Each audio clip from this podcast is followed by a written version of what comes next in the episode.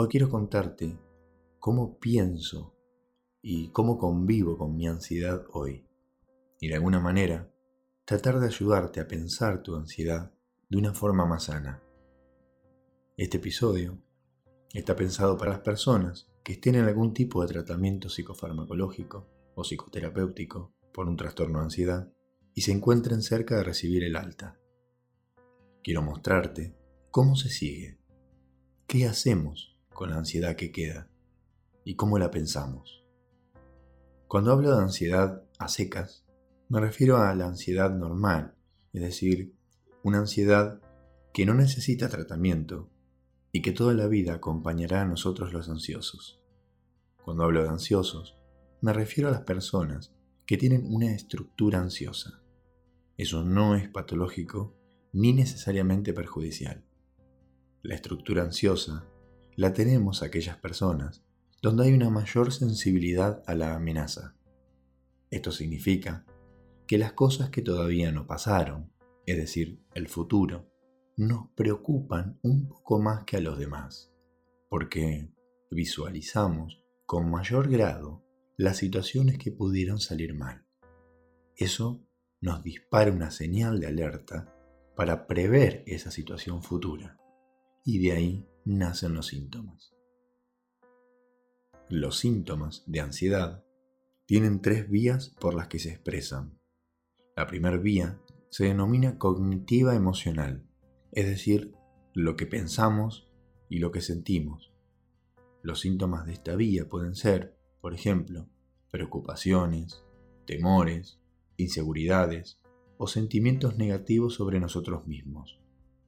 La segunda es la vía fisiológica, es decir, lo que sentimos con nuestro cuerpo.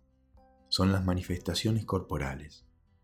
Los síntomas pueden ser sudoración, temblores, molestias estomacales, palpitaciones, presión en el pecho o mareos, por ejemplo.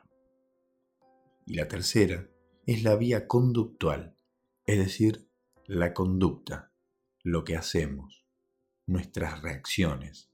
Los síntomas de esta vía podrían ser mordernos las uñas, comer en exceso, fumar o evitar situaciones.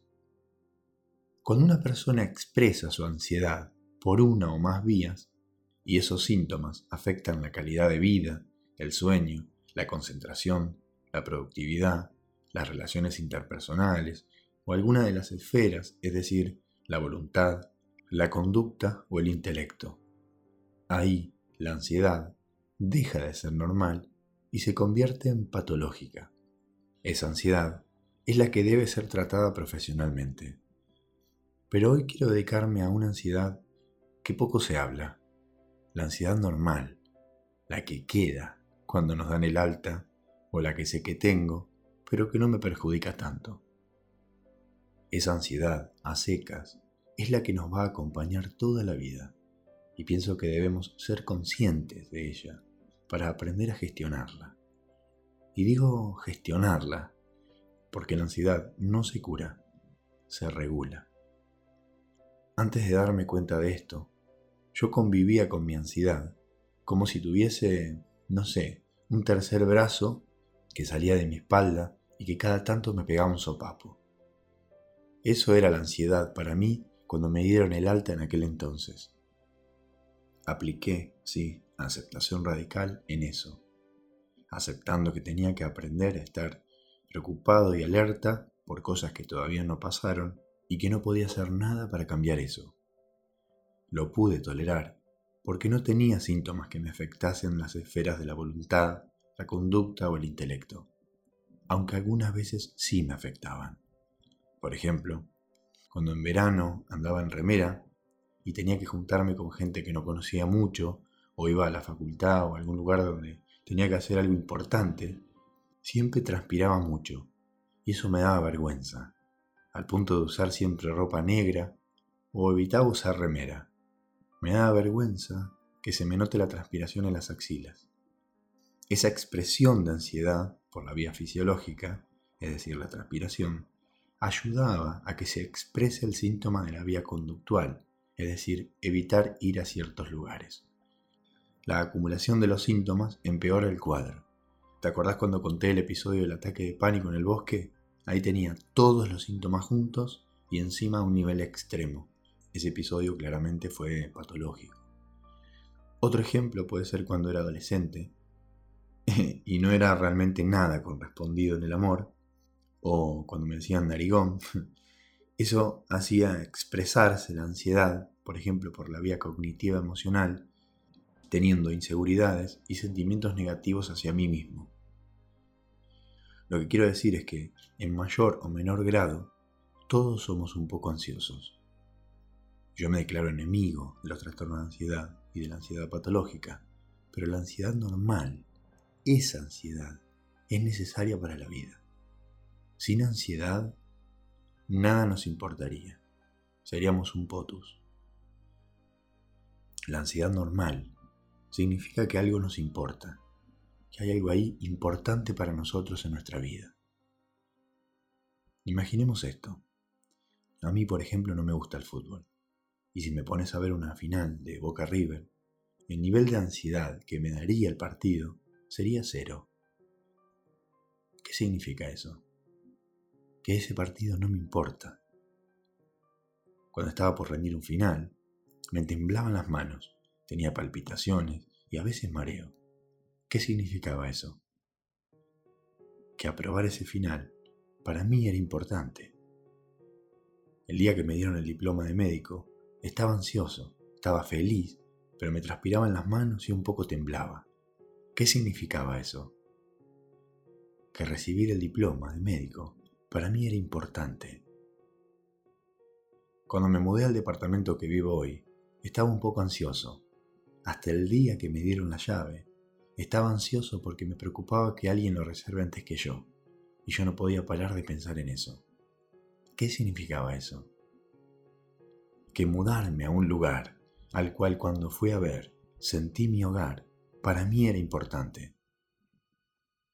La ansiedad de dos padres, primerizos, por ejemplo, significa que el evento, que el bebé nazca bien, es importante para ellos.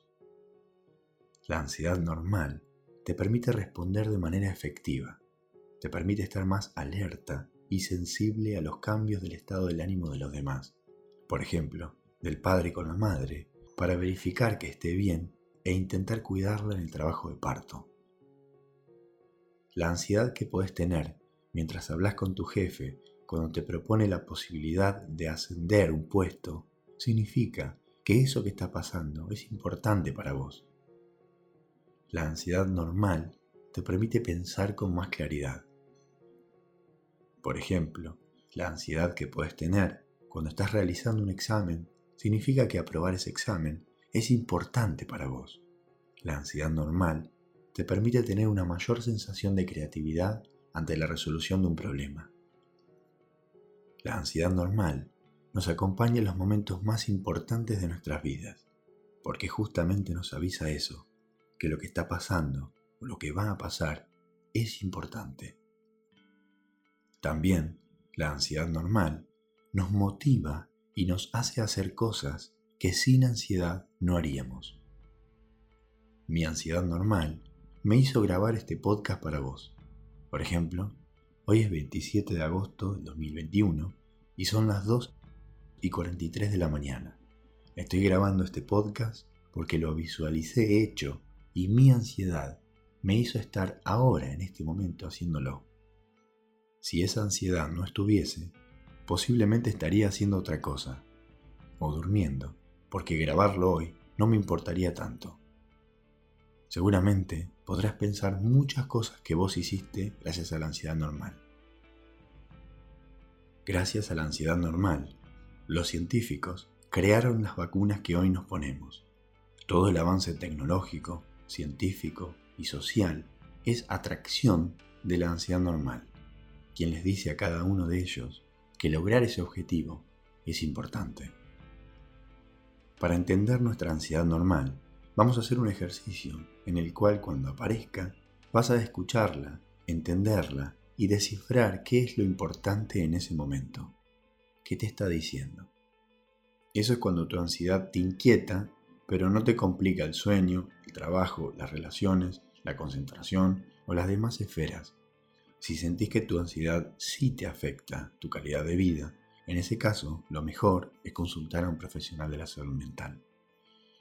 Hoy nos ocuparemos de la ansiedad normal, que la tengo, no me complica el sueño o la vida, pero no la entiendo. Cuando te encontrás manifestando algún síntoma de ansiedad por cualquiera de las tres vías de expresión, pregúntate lo siguiente. ¿Qué es lo importante acá?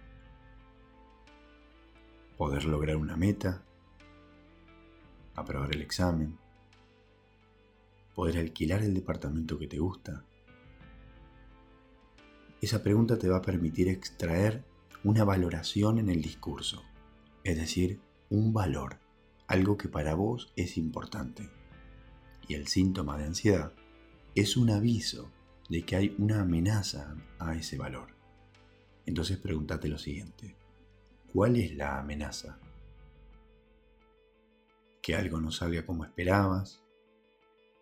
¿Desaprobar el examen? ¿O que alguien alquile el departamento que te gusta? De esa manera, podemos hacer una cirugía de esa ansiedad y darnos cuenta que lo que nos dice es que hay algo importante ahí y que estés atento de que una amenaza podría quitarte eso importante.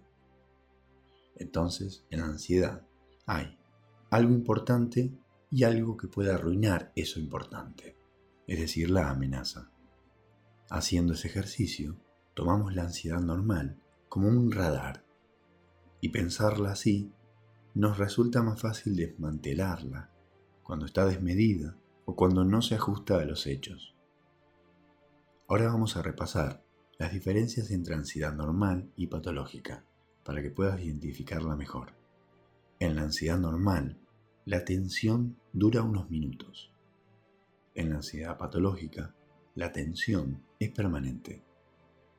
La ansiedad normal nos permite responder de manera efectiva en la ansiedad patológica hay un deterioro en el funcionamiento normal. Nos cuesta razonar o pensar. La ansiedad normal permite tener una mayor sensación de creatividad ante la resolución de un problema. En la ansiedad patológica hay una disminución de la creatividad y de resolución. En la ansiedad normal hay síntomas físicos, pero no hay malestar. En la ansiedad patológica hay síntomas físicos con malestar.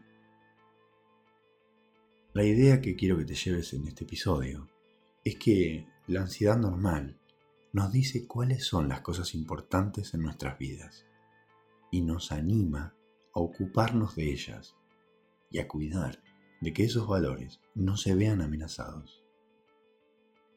Aprender a leer nuestra ansiedad normal puede llevar tiempo y práctica es como el personaje Tristeza de la película Intensamente.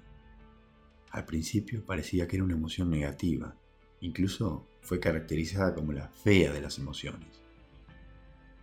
Pero al final, la película no se resuelve hasta que cada emoción ocupa su lugar y su función. Cuando nuestra ansiedad es patológica, lo mejor es tratarla con un profesional. Y cuando nuestra ansiedad es normal, lo mejor es entenderla y usarla para conocer cuáles son las cosas que nos importan en la vida y de esa manera ser más conscientes de quiénes somos y hacia dónde vamos. Bueno, eso es todo por hoy. Espero que te haya servido. Hasta la próxima.